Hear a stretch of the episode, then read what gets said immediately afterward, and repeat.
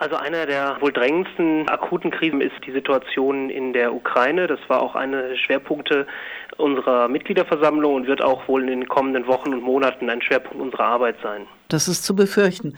Und zu welcher Einschätzung sind Sie gekommen? Also wir sehen die Lage in der Ukraine derzeit vor allem als ein Machtkampf um die politische, aber auch die ökonomische und militärische Vorherrschaft in Osteuropa. Und insofern ist es ein Stellvertreterkonflikt. Ein Stellvertreterkonflikt wie zu Zeiten des Kalten Krieges zwischen den Atommächten der NATO auf der einen und Russland auf der anderen Seite.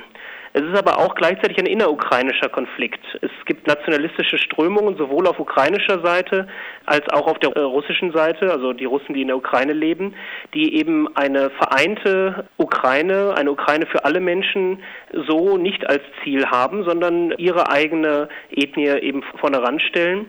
Und dabei wird ein Großteil der Bevölkerung der Ukraine quasi in Geiselnahme genommen dieser nationalistischen Strömungen.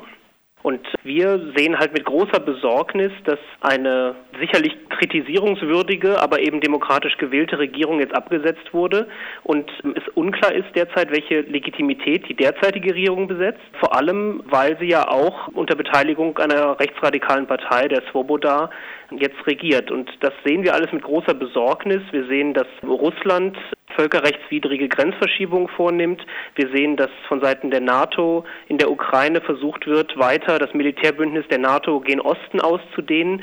Und so versuchen alle Beteiligten an diesem Konflikt das Beste für sich rauszuholen. Und an wen keiner denkt, wie immer, ist äh, die ukrainische Bevölkerung, die ein Leben in Frieden mit Sicherheit und Rechte für alle Menschen der Ukraine haben möchte.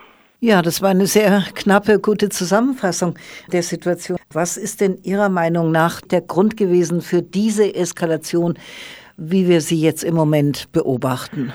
Ich glaube, das kommt darauf an, wie weit man zurückgeht. Also wenn man ein paar Tage zurückgeht oder ein paar Wochen oder ein paar Jahre, dann identifiziert man unterschiedliche Auslöser. Also ich denke, es ist auf jeden Fall einzuordnen in einen länger dauernden Prozess. Man kann da zurück in die 90er Jahre gehen, der Osterweiterung der NATO, der Osterweiterung des westlichen Bündnisses, das natürlich für Russland eine Bedrohung, auch eine Beschneidung der eigenen Machthemisphäre darstellt ohne jetzt die russischen Machtansprüche oder Machtallüren gutheißen zu wollen, so sieht man zumindest, dass es verständlich ist, weshalb Russland mit Aggression oder Gegenaggression gegen diese wahrgenommene Ausweitung des westlichen Militärbündnisses agiert.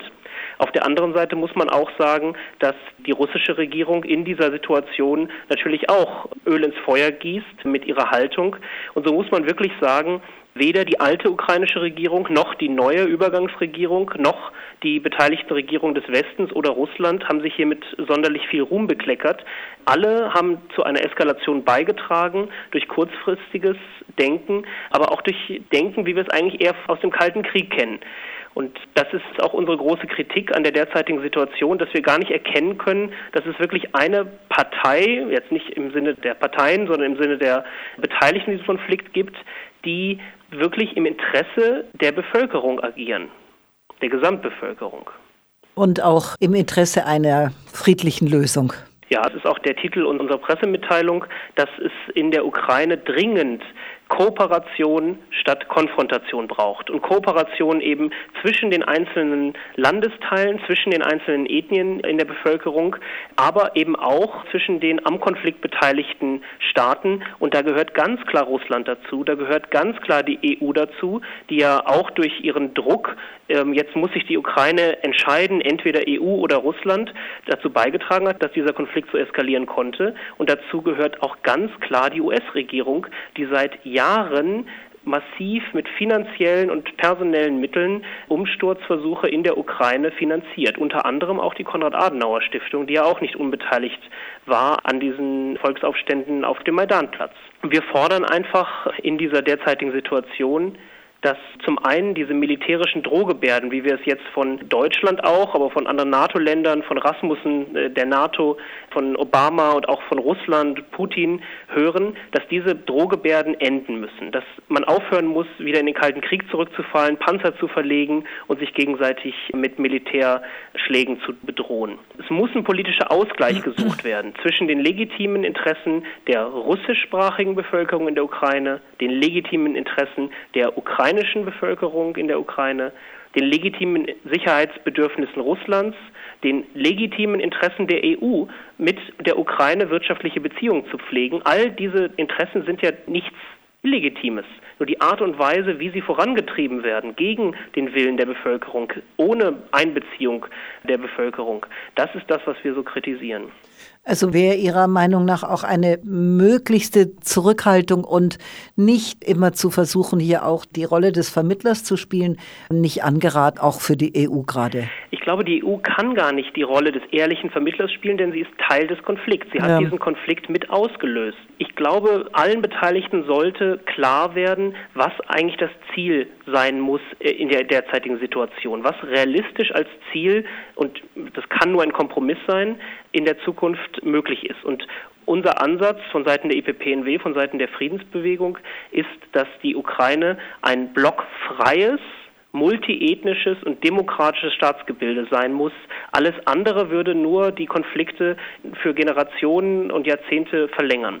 Blockfrei heißt, die Ukraine kann nicht ein Anhang von Russland sein, die Ukraine kann ebenso wenig ein äh, Teil der NATO werden. Sie ist eben von ihrer Bevölkerungsstruktur her ein Bindeglied zwischen Ost und West. Sie ist ein Bindeglied zwischen Europa und Russland und als solches wird jeder Versuch, sie auf eine Seite zu ziehen, dazu führen, dass große Teile der Bevölkerung ignoriert werden. Multiethnisch, auch das bezieht sich darauf, dass es ja nicht nur eine ukrainische und eine russische Bevölkerung gibt, sondern beispielsweise auf der Krim auch die, die Krim-Tataren, die ja in den vergangenen Hunderten von Jahren sehr gelitten haben, wiederholt auch von ihren Heimatstädten verschleppt und im Rest der Sowjetunion verteilt wurden. Und auch diese Krim-Tataren haben natürlich einen Anspruch darauf, in einem Land zu leben, wo ihre Minderheitenrechte gewahrt werden. Und da sehen wir jetzt auch durch die Annexion der Krim durch Russland weitere Probleme, die auch für die russischen Machthaber jetzt aufkommen in den nächsten Jahrzehnten. Ah, schwierig. Was kann man tun?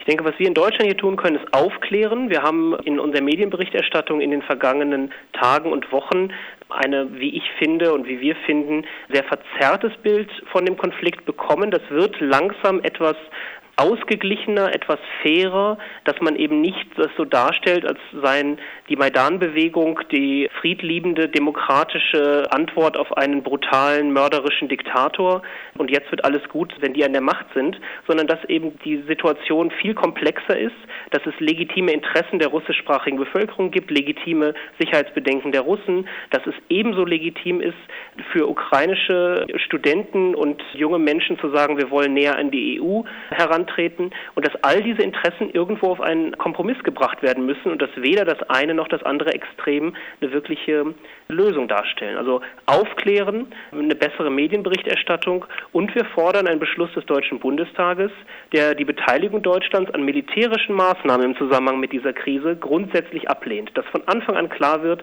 es kann keine militärische Lösung in diesem Konflikt geben. Wir wollen uns nicht an dem Säbelrasseln beteiligen. Wir stellen uns ganz klar abseits von allen militärischen Lösungsansätzen und sagen, es muss die Meinung des ukrainischen Volkes gehört werden und es muss miteinander geredet werden. Herr Rosen, ganz herzlichen Dank, ganz besonders für diesen allerletzten Punkt. Nicht zu danken.